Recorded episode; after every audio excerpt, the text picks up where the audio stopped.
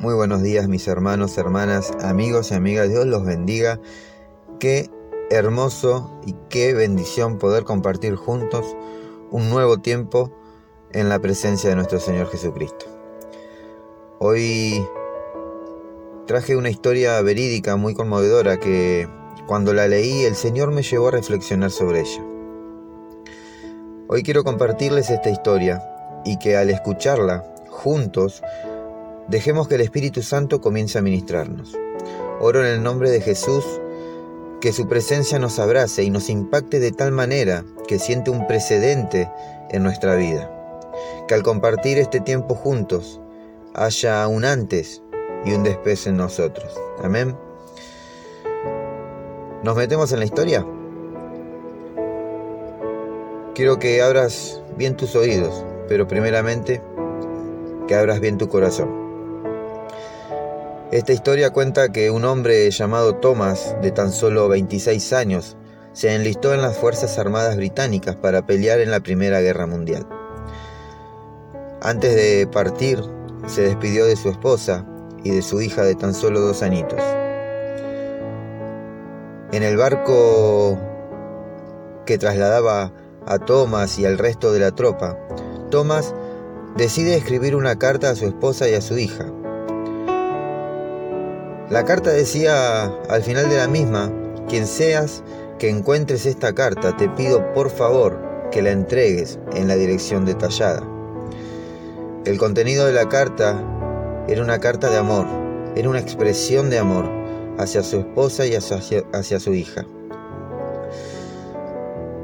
Una vez que Thomas terminó de escribir esa carta, la metió en un sobre, luego ese sobre lo metió en una botella la tapó y la arrojó al mar. Ya estando en batalla, Thomas y el ejército británico, a los 12 días de haber comenzado la misma, Thomas pierde la vida. La cuestión es que los años pasaron un hombre que estaba pescando en el río Támesis encuentra una botella la cual contenía una carta, la carta de Tomás. Este pescador tomó la sabia decisión de hacer caso a lo que decía al final de la carta y entregarla en el domicilio detallado para poder realizar ese acto de generosidad y de obediencia. El pescador tuvo que hacer más de 17.000 kilómetros para entregar la carta, que luego de leerla lo había conmovido tremendamente. Al llegar al domicilio, golpea la puerta y una anciana de casi 88 años abre la puerta y lo atiende. Thomas habla con la señora y le dice, tengo una carta para Elizabeth. Pero la señora que había abierto la puerta le informa que Elizabeth había fallecido.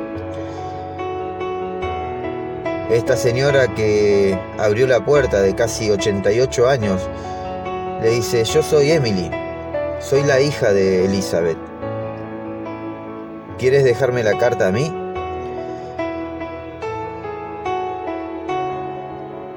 Casi 86 años pasaron para que esta carta llegue a su destino.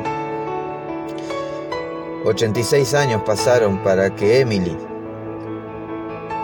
pueda ver en aquella carta la expresión de amor de su padre.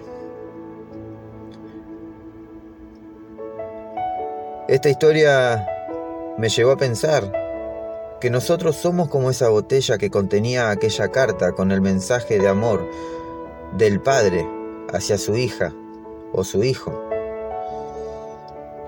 Muchas veces, como esta botella, quedamos flotando en el agua, yendo de un lado hacia el otro. Quedamos en la vida.